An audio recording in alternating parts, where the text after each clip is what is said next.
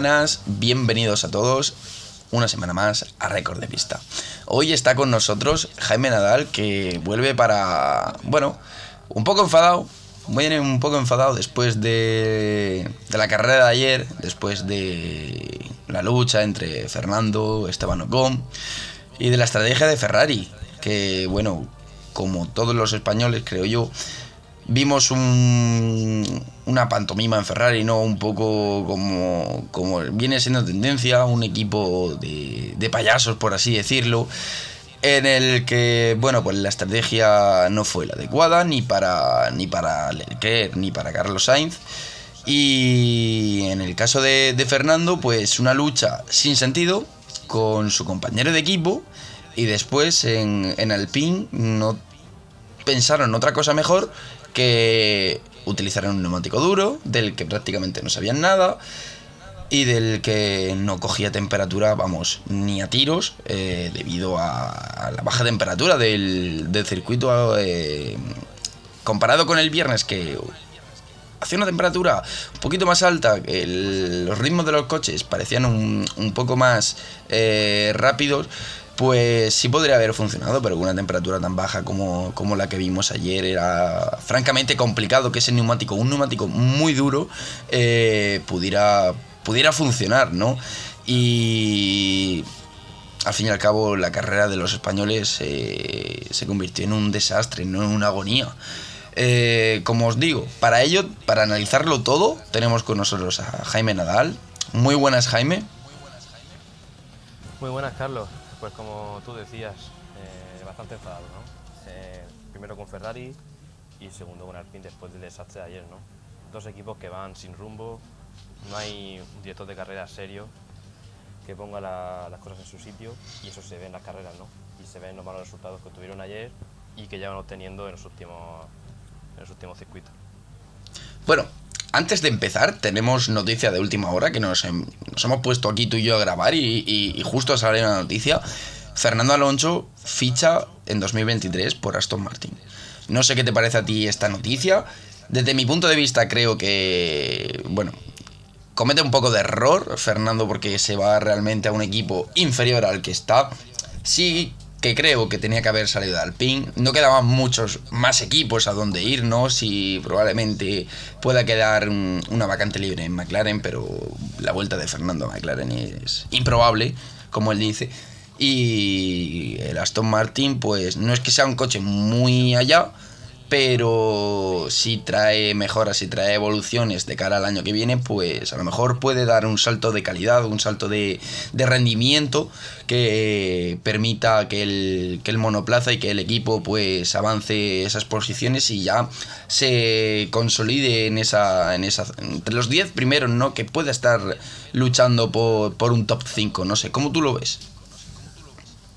Pues, eh, a ver, con la adquisición del grupo Aranco, que se supone que va a haber una inversión importante en el equipo, eh, esperemos que el equipo vaya a funcionar. Hombre, yo creo que el fichaje de Alonso es un paso más para consolidarse como un equipo que luche por lo que te has dicho, ¿no? Por un top 5, ¿no? Por esas posiciones altas. Eh, bueno, motor Mercedes, que sabemos que un motor secundario mmm, no es lo mejor a día de hoy tenerlo en parrilla. Eso sí, eh, la aerodinámica del coche tiene pinta de ser similar a la del Red Bull. De hecho, están fichando ingenieros tanto de Mercedes como de Red Bull para el equipo del año que viene. Así que, como tú dices, si la evolución eh, es correcta y logran mezclar cosas del coche de Mercedes y Red Bull, oye, pues puede ser un equipo que supere tanto a McLaren y Alpine y, y, aspire por lo menos a algún podio, que yo creo que es el objetivo que tiene ahora mismo Alonso. Eh, también hay que tener en cuenta que si Alpine ha cometido errores eh, tanto de ingenieros, de paradas, de estrategia, Aston Martin no se queda lejos. Eh, recuerdo eh, en el Gran Premio de Miami cómo ambos coches de Aston Martin tuvieron que salir desde el pit lane, desde el carril de boxes, porque no habían puesto en temperatura los neumáticos, las mantas no estaban quitadas. Eh, cuando el protocolo eh, te decía que 15 minutos antes de la carrera eh, todo eso tenía que estar ya montado, todo eso tenía que estar ya configurado y los mecánicos de, Aston Martin se durmieron y los dos coches tuvieron que perder su posición en parrilla y salir desde el lane. Yo creo que en ese aspecto también tiene que mejorar ahora mucho Aston Martin porque te llega, te llega un bicampeón del mundo que tiene mucha hambre, que a pese a haber cumplido el, el viernes pasado 40 años, tiene mucha hambre de ganar carreras, tiene mucha hambre de conseguir éxitos y también es cierto que vienes de tener a un tetracampeón del mundo como es Sebastian Vettel, que no hemos dicho nada, pero el asiento en Aston Martin queda libre porque Sebastian Vettel se va a retirar al final de esta temporada.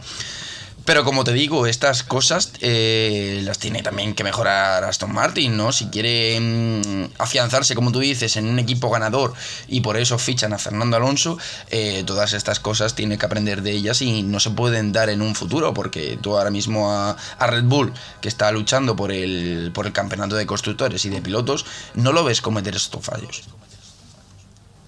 No, está claro. Eh, que Aston Martin no está haciendo una muy buena temporada, ¿no?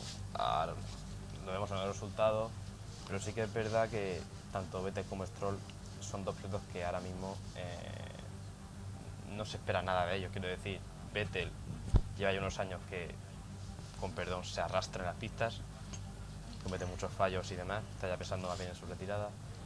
Y Stroll pues nunca ha sido un piloto decisivo, ¿no? Sabemos todos porque está en la Fórmula 1, su padre es el dueño de su escudería entonces, pues bueno, tampoco hemos visto un piloto que, le exija mucho al equipo, ¿no? Que eso sí que lo va a hacer Alonso, como tú dices. Es un dos veces campeón del mundo y tiene mucho hambre aún de ganar carreras y conseguir éxito. Pero como tú dices, eh, tienen que hacer muchos fichajes en la plantilla, tanto de ingenieros como de mecánicos, para llegar a estar en, los puestos altos de la tabla. Sí, seguro que, que Fernando a lo mejor no. Aston Martin no tenía ese piloto que. Bueno, ya lo dijeron en el PIN antes de, que Fernando eh, volviera a la Fórmula 1. Eh, antes de, de acabar ese mundial de 2020, Fernando ya se encontraba dentro de, Renault, que todavía estaba con ese, con ese nombre, con esa especificación, y ya estaba trabajando, eh, dando su, punto de vista sobre el coche, sus experiencias, ya estaba ayudando Probablemente Fernando, bueno, probablemente no seguro, porque este año está activo dentro de la Fórmula 1 y está con otro equipo, no lo puede hacer, pero desde que quede libre en el primer día que se acabe el Mundial, eh, Fernando ya va a estar eh, empujando, eh, trabajando con Aston Martin. Y eso a lo mejor probablemente al equipo le sorprenda, porque como tú dices, nunca ha tenido un piloto que, mm, que se muestre así, ¿no? Que sea, que sea tan trabajador como, como es Fernando, ¿no? Que además de, ser un gran piloto y de, de, hacer su trabajo como piloto, también mm, echa una mano, ayuda a los ingenieros y da sus sensaciones, ¿no? Para que el coche pueda seguir avanzando, pueda seguir mejorando. Pues sí, pero bueno, eh, veremos, porque hay bastantes dudas, como tú dices, de cómo ha trabajado este año el equipo. Eh, veremos si consiguen afianzar ahí un, buen equipo de trabajo, ¿no? Porque también esperábamos que al fin fuese un proyecto parecido a lo que estamos hablando ahora, un equipo ganador que le diese a Alonso la posibilidad de alcanzar puestos de arriba y al final no lo ha sido, ¿no? Pero bueno, esperemos que sí, esperemos que Fernando pueda tener un, un equipo decente, por lo menos ya para luchar podios, para verlo ahí competir con los de arriba, lo que todo el mundo queremos. Mira, yo, yo tenía pensado. Creo que más o menos lo que Alpine podría, podría hacer eh, en estos años de ahora mismo que hay un nuevo reglamento y parece que dos o tres años se va a sentar este reglamento y no va a haber grandes cambios ¿no? en él.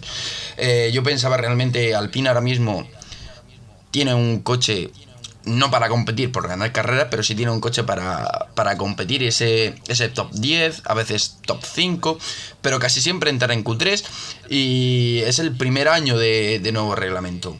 Y yo creo que evolucionando el coche, mejorándolo, porque el año que viene cambia bastante poco la cosa, eh, sí podríamos ver a un Alpine progresar Claro, esto es bajo mi punto de vista. Eh, y yo pensaba que el año que viene, pues sí podría tener un coche mejor, un coche más competitivo, más fiable sobre todo, porque este año lo que ha fallado en Alpine, en el, principio de temporada y en el inicio, ha sido la fiabilidad. Si no, Fernando tendría muchos más puntos y estaría por delante de, su compañero de equipo en el, en el, Mundial de Pilotos.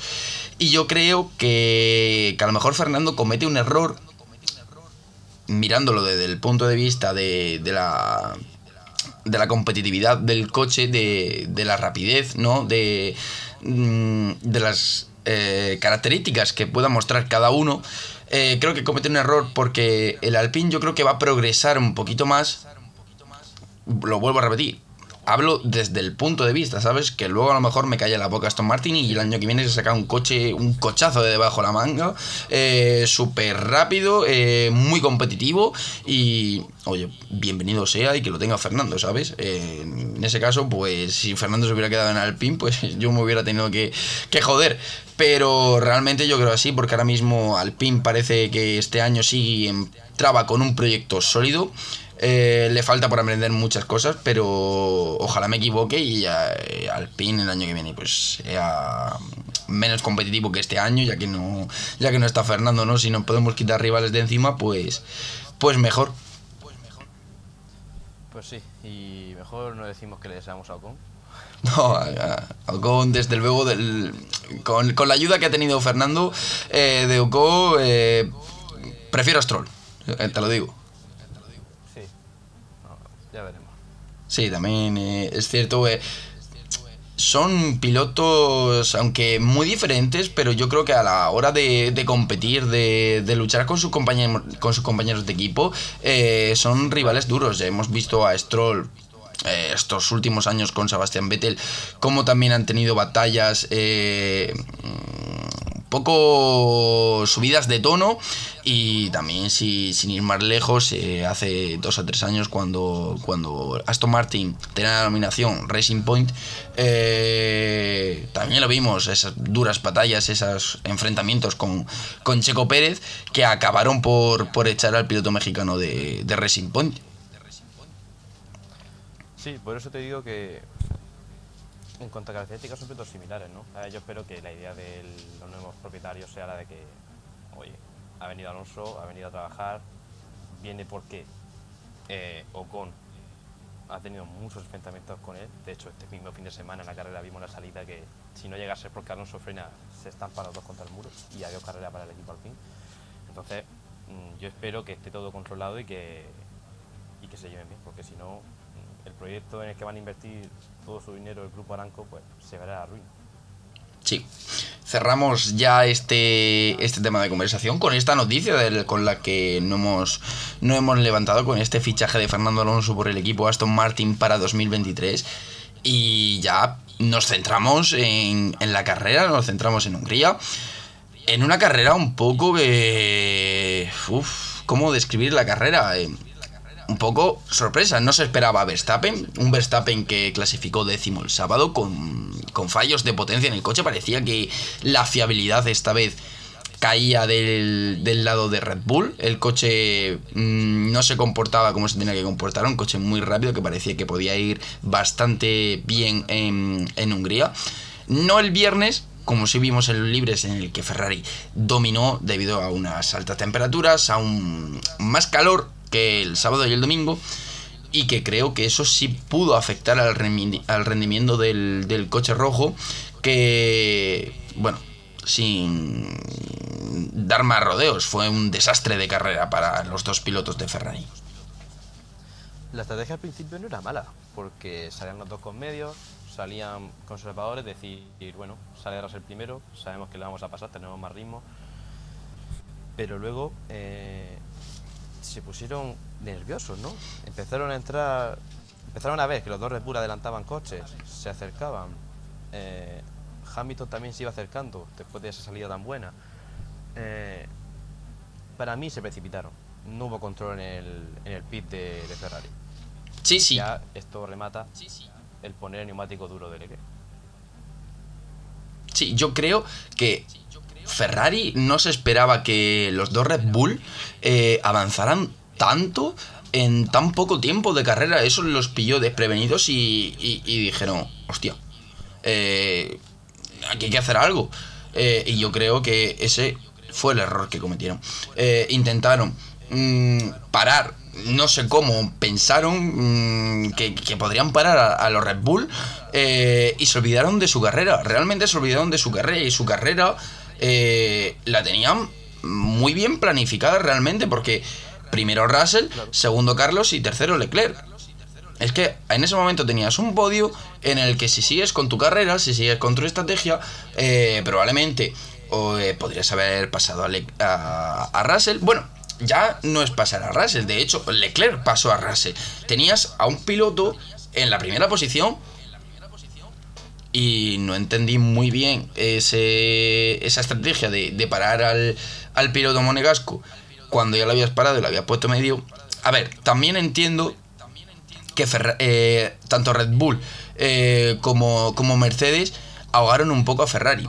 Eh, porque los dos, tanto los dos Red Bull como George Russell salió con neumático blando y al parar una vez, porque vimos que la carrera iba a ir a, dos paradas claramente,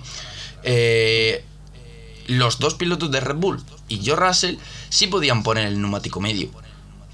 Si Leclerc y Carlos volvían a parar, que fue lo que hicieron, pararon y pusieron el neumático medio, ya en la segunda vez que pararan, o tenían que usar el blando muchas vueltas o el duro que nadie quería usar.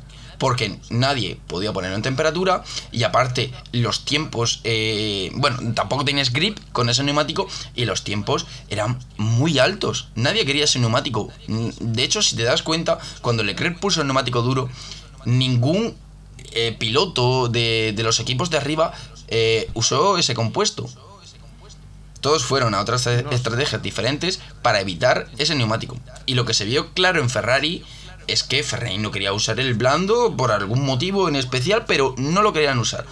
Y también te digo que fue muy buena estrategia de Red Bull y de, Mercedes con George Russell, eh, que ahogaron a Ferrari a base de undercuts, porque realmente Leclerc poner un, neumático blando eh, la vuelta en el, en el que para para poner el medio hubiera sido infernal, hubiera condenado a otra parada.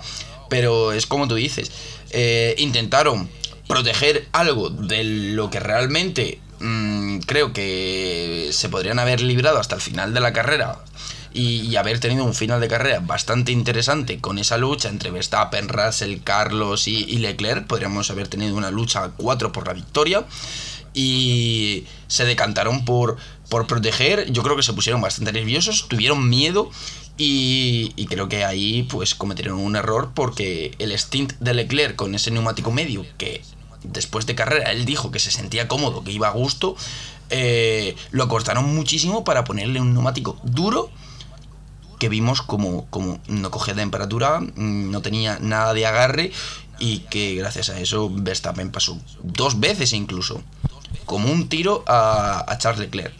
Haciendo un trompo, haciendo un 360 incluso el piloto holandés. Iba sobrado ayer. Verstappen iba, iba muy sobrado y si Ferrari le pone en bandeja esa, esa victoria, pues, pues más todavía. En una carrera en la que Ferrari podía haberle recortado puntos, en una carrera en la que Charles Leclerc podía haber recortado en el Mundial de Pilotos, Ferrari se pega un tiro en el pie y, y le da la victoria en bandeja a Max Verstappen.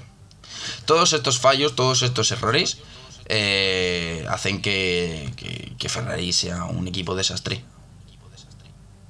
Sí, yo creo que aquí se demuestra eh, por qué Verstappen va primero, ¿no? Aparte de que es un gran piloto, ya lo demostró el año pasado, eh, los ingenieros de Red Bull van un paso más allá que, el resto, ¿no? Que el resto, pero bueno, nos centramos en Ferrari, que es el que está usando el Mundial. Aquí se demuestra quién planifica bien las carreras porque pones al tutor coche que salían un décimos y décimos con problemas de potencia ayer, lo solucionas bien. Encima, Chico acaba sexto, me parece. Quinto, quinto. Quinto. Y Verstappen gana la carrera. Eh, quiero decir, otra vez, eh, Verstappen sale décimo y queda primero. O sea, se pasa tanto a los Mercedes, que bueno, que pasar a los Mercedes eh, era casi evidente, pero supera a los dos Ferrari, que lo tenían en su mano, ¿no? Y todo por precipitarse y poner un neumático duro que nadie usaba. Son, son estrategias que el niño de tres años te la puede hacer, ¿no? Entonces es muy difícil entender a, Ferrari muchas veces. Y por supuesto, eh, quien está diciendo que el mundial no está vivo y que después de vacaciones eh, vamos a quitarnos eso de la cabeza, por lo menos desde mi, desde mi punto de vista. Eh, está muy ganado por Red Bull y muy ganado por Verstappen. Sí, yo creo que, que ahora mismo Verstappen pues tiene un colchón muy grande eh, en el que se puede permitir pues otro, otro fallo en clasificación de estos de salir décimo, pero sí, sí es que Verstappen hizo una carrera sólida, sin errores, eh, y Red Bull lo mismo, lo mismo, porque si te das cuenta Red Bull no tuvo una mala parada, eh, Red Bull no tuvo un fallo de estrategia en el que ahora mismo te ponemos un neumático duro cuando el duro no venía a cuento, cuando los dos Alpine lo pusieron y vieron cómo los dos Alpine empezaban a caer posiciones no tenía sentido poner ese neumático. Realmente en Ferrari no sé eh, qué, qué datos tenían, no sé qué se pensaba. Pero el neumático duro es que no lo quería nadie. Si no lo quiere nadie, ¿por qué se lo pones al piloto que va liderando? Es que realmente eh, la carrera... Sí, sí, y, y encima eh, Verstappen eh, eh, en dos vueltas, en dos vueltas, de hecho es que Leclerc paró y Verstappen a la vuelta siguiente la adelantó. Fíjate el tiempo que perdió en una vuelta Charles Leclerc. Es increíble. Bueno, también tenemos que hablar de Ferrari, pero en el otro box, en Carlos Sainz. Porque las dos paradas de Carlos Sainz, nefastas, nefastas, unas paradas muy lentas, eh, que no así no se gana no se gana un mundial pero bueno ni se puede luchar por nada porque en la primera parada estás entre comillas luchando por tu compañero de equipo por posición eh, mala parada la pierdes.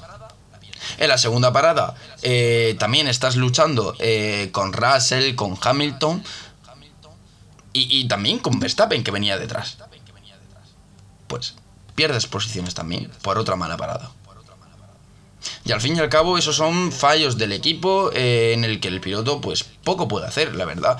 Venimos de Francia, venimos de una mala parada de Ferrari otra vez con Carlos Sainz eh, y de una safe release que le costaron 5 segundos de, de penalización a Carlos Sainz. Y llegamos aquí a Hungría y otra vez dos malas paradas y esta vez, gracias a Dios, a que no ha habido ninguna sanción. Pero dos paradas cuando en la otra carrera vimos una y realmente aquí también pierdes un montón de segundos eh, no ayuda no ayuda. Eh, Ferrari no sé tiene que tiene este eh, en estas vacaciones Ferrari tiene que dar un cambio eh, brutal brutal. Tiene que cambiar la- las estrategias. No sé quién toma las estrategias no sé quién las decide pero tienen que decirle cálmate un poco a la hora de tomar las estrategias, piénsate las cosas y- y compáralas con, con otras opciones que tengas. Igual en las paradas. Eh, las paradas realmente solo se, se pueden mejorar entrenando. A lo mejor necesitan más entreno los, los ingenieros de, de Ferrari. Necesita más curro. Sí, eh, realmente es que no, no podemos tener en todas las carreras errores de paradas.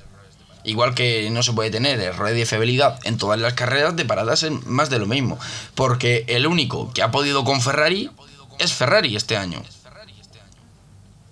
Porque realmente eh, yo creo que en Hungría, aparte de lo que dijo Carlos después de carrera, de que el coche no tenía nada de ritmo hoy, eh, creo que es la única carrera en la que hemos visto que el Ferrari no, es, no tenía el coche superior. Pero no es superior por decisiones del equipo. Yo creo que si se toman las decisiones correctas ayer, eran 1-2. Quizá, bueno, Verstappen llegaba muy rápido y, y podía luchar por lo menos con Carlos a lo mejor la, la segunda posición. Pero uno de los dos aseguraba la primera. Si Leclerc hubiese hecho las paradas correctas y hubiese puesto un neumático correcto, eh, tenía la victoria asegurada. Sí. Y el coche, bueno, si en general el coche ha ido bien por velocidad, por aerodinámica, el coche es muy bueno. Porque claro, tienes problemas de fiabilidad muchas veces que te penalizan. En medio de una carrera vas primero se te para el motor. A Carlos también cuando se le quemó en, en Austria, me parece que fue. Sí. Eh, bueno, muchísimos problemas que han tenido. Con Carlos, igual, como te has dicho, las paradas. No puedes hacer paradas de 5 segundos. Un coche tan competitivo no puede tener paradas tan malas, no puede tener mecánicos tan malos. Se juntan tantas cosas que dices tú, el coche no es tan bueno como parece, no, sí lo es, pero la gente que trabaja para ese coche no lo es, no está a la altura. Sí, ayer las, las declaraciones de Carlos después de, de acabar la carrera, pues también fue un poco echando balones fuera, ¿no? Diciendo, no, es que hoy la temperatura era más baja, el coche no tenía nada de ritmo, pero has tenido el coche liderando. Es que tanto Carlos como Leclerc han liderado la carrera. O sea, ritmo, aunque haya sido en partes de la carrera, para estar primero ha habido, porque el inicio de la carrera, eh, tanto Leclerc y Carlos en la primera vuelta eh, se comían a, a Russell con neumático medio y un Russell con blando. Y los dos Ferraris se comían al Mercedes. Que los dos Mercedes tenemos que hablar ahora también, porque también hay que, hay que hablar de ellos. Pero es eso, como lo que estamos diciendo, es un coche que, que sí mm, tenía un ritmo para estar primero, entonces yo creo que esas declaraciones de Carlos me suenan un poco a... Vamos a echar balones fuera, creo que de hecho se le podía ver las caras de, de, Carlos Sainz y de Charles Leclerc después de la carrera que, que menudas caras tenían. Eso eh, probablemente en las reuniones de los equipos se hacen el lunes, probablemente hoy en la reunión de Ferrari eh, haya mm, mm, voces alteradas, eh, subidas de voz y alguna que otra discusión, ¿eh? porque yo creo que ya lo de Ferrari es eh, para tomárselo muy en serio y, y para sentarse y hablar serio y poner las cosas claras encima de la mesa. Bueno, cambiamos drásticamente, nos vamos de Ferrari, que es un poco la excepción, y nos vamos a Mercedes, que es la sorpresa del fin de semana. Un viernes nefasto de Mercedes, nefasto, perdidos, muy perdidos. De hecho, George Russell y Lewis Hamilton lo, lo dijeron, un viernes, el peor, el peor viernes de, de este año. Y luego llega el sábado, Russell Pole. ¿Cómo se explica eso? Pues mira, se explica porque yo creo que Russell hizo eh, la mejor vuelta que ha hecho nunca, eso para empezar. Sí, Pero también hay que dar un poco de mérito al Mercedes, ¿no? Que cada fin de semana vemos cómo mejora y, y prácticamente todos los fines de semana hace podios, ¿no? Han logrado hacer un coche que al principio no aspiraba a superar el top 5 o top 6, a ahora ser un coche que compite con los demás. De hecho ayer, porque Verstappen se va mm, lejos porque hay mucho mucha competitividad entre los Ferrari, Mercedes, Checo, ahí todos metidos en, ese, en esa melee. Pero es un coche que si desde el principio, por ejemplo, Russell hace la pole y aguanta, sale con un medio y aguanta y hace una estrategia un poco más conservadora, eh, se puede llevar la victoria. Sí, sí, sí. Y, y si Hamilton no llega a tener el problema en clasificación con el DRS, Hamilton también hubiera estado ahí delante y, y probablemente hubieran puesto las cosas un poquito más complicadas porque Hamilton, saliendo séptimo como salía, eh, acabó segundo. Es que el único que termina en el podio de los tres primeros que clasificaron es Russell. Y en Hungría, que históricamente Hungría es un circuito donde es muy difícil de adelantar, es como un Mónaco 2.0. eh, y el primero salía décimo, el segundo salía séptimo, y, y el tercero es el único de los tres primeros y eh, salía en la pole. Realmente. Además, eh, Sí. sin adelantamientos en sí. Porque, eh, vale, adelantas a Leclerc, pero adelantas a Leclerc con un neumático que no, no funciona. De hecho, cuando entraba en esa pelea con Russell y, y Hamilton, me parece, eh, el coche se veía que no podía entrar en la curva, le costaba muchísimo Sí. en comparación con los Mercedes.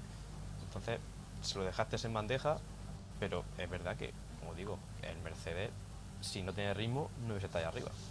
No, obviamente Mercedes ha dado una mejoría en el coche brutal. Eh, yo me acuerdo de las primeras carreras, eh, de hecho creo que fue en Arabia, eh, Hamilton cayendo en, la Q1 en clasificación, no sé si saliendo decimosexto, y parece mentira, ¿no? Que, a esta altura de temporada mm, ya veamos a Hamilton quedar segundo con un con buen ritmo y con un coche muy competitivo. Mercedes ha hecho un, un trabajazo.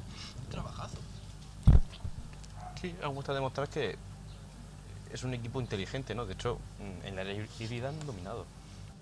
Sí, por eso han ganado ocho campeonatos de constructores seguidos. Claro, entonces hay mucho trabajo ahí. Hay gente que trabaja muy bien. Toto Wolf, desde luego, es un, es un jefe impresionante, ¿no?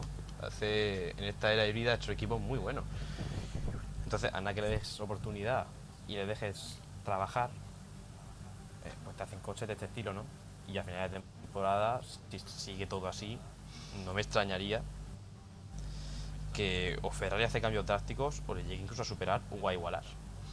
No, sí, ya en el campeonato de constructores Mercedes está muy cerca de Ferrari. Está a 30 puntos. Pero es lo que llevamos diciendo toda la temporada. Eh, Mercedes tiene, para mí, tiene el coche más fiable de la parrilla, eh, un coche en el que prácticamente eh, no hemos visto ningún fallo de motor, eh, ni ningún fallo hidráulico, ni nada por el estilo. Hemos visto que sufre de purposing, puede ser que sus problemas vinieran por el purposing, y desde que la FIA soltó aquel mensajito diciendo que iba a analizar el nivel de purposing y a lo que estuvieran eh, por encima de ese nivel de purposing los iban a, a hacer que subieran 10 milímetros las alturas del coche, Mercedes dejó de tener purposing, a Hamilton dejó de dolerle la espalda y ahora vemos a un Mercedes eh, muy competitivo, eh, un Hamilton contento y a un Russell que hace poles. Sí, todo una sorpresa, ¿no? Justo después de ese reglamento, ¿no? Sí. Que también, como tú decías, es bastante importante, ¿no? Que Mercedes funcione gracias a eso. Aparte de que tiene un buen equipo, como digo, eh, de luego ese reglamento que sacó la FIA eh, ha sido vital. Como tú dices, a Hamilton se le han ido los problemas de espalda, se le han ido lo- las quejas sobre su coche y todo va sobre ruedas, ¿no? Es que ahora vemos a, eh, a un Hamilton muy contento y igual que cuestionábamos a Hamilton al principio de temporada de que no tiene la motivación después del año pasado, de todo lo que pasó. eh, ahora vemos a un Hamilton que, que vuelve a, a recuperar esa sonrisa y que vuelve a ser un Hamilton eh, como, como eh, el Hamilton que, que todos lo conocemos, ¿no? El Hamilton siete veces campeón del mundo, que esta vez no tiene un coche dominante, que esta vez no tiene el mejor coche de la parrilla, pero que está recuperando su forma y realmente eh, va para arriba. Va para arriba porque yo lo estoy viendo con un nivel de pilotaje muy bueno y puede, puede meterse eh, en esa pelea. De hecho, mm, George Russell tampoco está tan lejos de, Checo Pérez y de Charles Leclerc en- por la segunda y tercera posición del, del campeonato de pilotos. Es que podemos ver eh, una lucha que parecía que iba a ser de Red Bull y de Ferrari y se está metiendo Mercedes y parece que, que, que está dejando un poco atrás a Ferrari. Sí, sobre todo por eso, porque Ferrari está cagando por esos problemas de fiabilidad y como tú has dicho antes, Mercedes no tiene esos problemas. Podrá ser más lento, podrá tener menos ritmo en, en la mayoría de circuitos, pero esos problemas de fiabilidad te hacen que sume más puntos y que te vayas acercando cada vez más. Sí. Oye, también hay que hablar de McLaren. McLaren mm, trajo novedades en Paul Ricard. Se notaron un poco, eh, ya que Norris pues estuvo ahí en lucha con, con Fernando Alonso, en esa lucha por sexta, séptima posición, ¿no? Buenas posiciones para la McLaren después de un inicio también complicado. Y llegamos aquí a Hungría, y los McLaren iban muy fuerte durante todo el fin de semana. ¿eh? El viernes eh, Lando Norris segundo. Y en clasificación los dos coches en, en la Q3. Y en carrera, si no llega a ser por ese toque entre Stroll y Ricciardo, también podríamos haber tenido a los dos McLaren en, en puntos, ¿no? Que ahora mismo yo creo que es el rival directo de Alpine. Sí, de hecho están cuarto Alpine con 99 puntos y quinto McLaren con 95. Sí, muy cerca, muy cerca. Muy, muy parejo. Y como tú dices, Norris, bueno, pues, vemos el piloto que es. Ricciardo está teniendo más problemas. Pero bueno, es verdad que el McLaren va mejorando y que, oye, pues se esté volando con Alpine y pueden tener una pelea que, que puede ser bastante interesante sobre ese cuarto puesto del Mundial de Constructores. Sí, esa, esa pelea que realmente, pues, sabiendo la noticia de esta mañana, pues ya realmente espero que quede McLaren por delante de Alpine. Y ya eh, pensando en... Bueno, queda todavía más de, de un mes. Bueno, no, perdón. Queda un mes prácticamente entero para, para volver a ver la Fórmula 1. Porque nos vamos de vacaciones. eh, hasta finales de agosto no vamos a volver a ver el, un gran premio que va a ser en Spa. Esperemos que este, este gran premio de Spa, el gran premio de Bélgica, no sea como el del año pasado. Solo pido eso, que no sea otra pantomima. Y veamos a, los monoplazas y a los pilotos competir. Y veremos a ver con qué con qué actitud vienen los equipos. Eh, un Red Bull que yo creo que lo tiene en el bolsillo, o sea, a no ser que haya un descalabro del equipo austriaco y de Max Verstappen, mm, lo tiene muy fácil, lo tiene muy fácil tanto Red Bull para llevarse el campeonato de constructores y Verstappen el, para ser bicampeón del mundo. Luego también tenemos que ver Ferrari, ¿qué hará Ferrari? ¿Espabilará Ferrari? ¿O seguirá hundiéndose eh, y ver cómo, cómo Mercedes le come la tostada? También hay que ver, efectivamente, al equipo eh, de la estrellita, eh, con Russell y con, con Hamilton, que ya saben lo que es hacer un segundo, saben lo que es hacer un doble podio, saben lo que es hacer una pole, pero todavía no saben lo que es ganar en, este, en esta nueva era y que probablemente lo descubran en, en el segundo tramo de, de temporada. Sí, sin duda, yo creo que también. También tenemos que ver eh, Alpine, ¿qué, qué, qué pasará con Alpine? Después de la noticia de Fernando, eh, con qué recibimiento le dan a, a Fernando, ¿no? Después de esta noticia, eh, si deciden darle ya ese título de primer piloto a Ocon. Probablemente sea Piastri quien ocupe el asiento de, de Fernando Alonso, casi seguro, vamos. Justamente te va a decir que veremos a Piastri en más de unos entrenamientos libres en esta segunda Sí. vuelta, ya practicando con el coche. Sí, probablemente sea él. De hecho, es que. eh, De hecho, desde el principio de temporada hemos tenido el run run de Piastri, Piastri, Piastri. Se habló muchísimo de que podría ir a Williams con ese cambio de, de la unidad de potencia de Williams, de prescindir de los motores Mercedes y contratar el servicio de, de Alpine y tener el motor Renault. Y conseguir así Piastri un asiento en detrimento de Latifi. Eh, pero parece ser que no, que, mm, que Piastri tendrá su propio asiento en Alpine el año que viene. Si no cambia la, la cosa, parece que va a ser así. Eh, y también tenemos que ver cómo, cómo avanza. Ahora nos interesa muchísimo Aston Martin de repente. Y, y McLaren también hay que ver también esa continuidad si puede quitarle ese, ese puesto no a Alpine en, en el Mundial de Constructores. Sí, mucho que ver y sobre todo, como tú dices, ahora atentos a Aston Martin, a ver cómo evoluciona el equipo y a ver lo que van saliendo de noticias para el año que viene. Eh, nuevas contrataciones, eh, cambio de motor, no creo, porque yo creo que el de Mercedes va a seguir vivo en el equipo. Pero bueno, habrá cambios importantes y si nos iremos enterando conforme vayan saliendo noticias. Sí, claro, eso estaba buscando yo ahora mismo el, el contrato de, Aston Martin con Mercedes, a ver hasta, hasta qué año tiene eh, los, eh, esa subvención de, de- de motores de Mercedes. Porque creo que era hasta 2024, eh, pero no estoy seguro al 100%. Eh, no, hasta finales de 2022. O sea que realmente el año que viene puede cambiar el, el motor Aston Martin. Ya veremos a ver qué deciden. Era el verdadero plan de Alonso. puede ser el verdadero plan de Alonso. Puede ser que lo tuviera realmente hablado todo con Aston Martin hace un tiempo, porque la noticia de Sebastián Vettel, de hecho en el anuncio que, él colgó, eh, fue claro. Dijo que esto no es una decisión que lo tomase hace dos semanas ni hace tres días. Esto es una decisión que venía ya de hace bastante tiempo. Ahí se esconde algo que seguramente este mes descubramos con alguna noticia que salga. Sí, probablemente sí.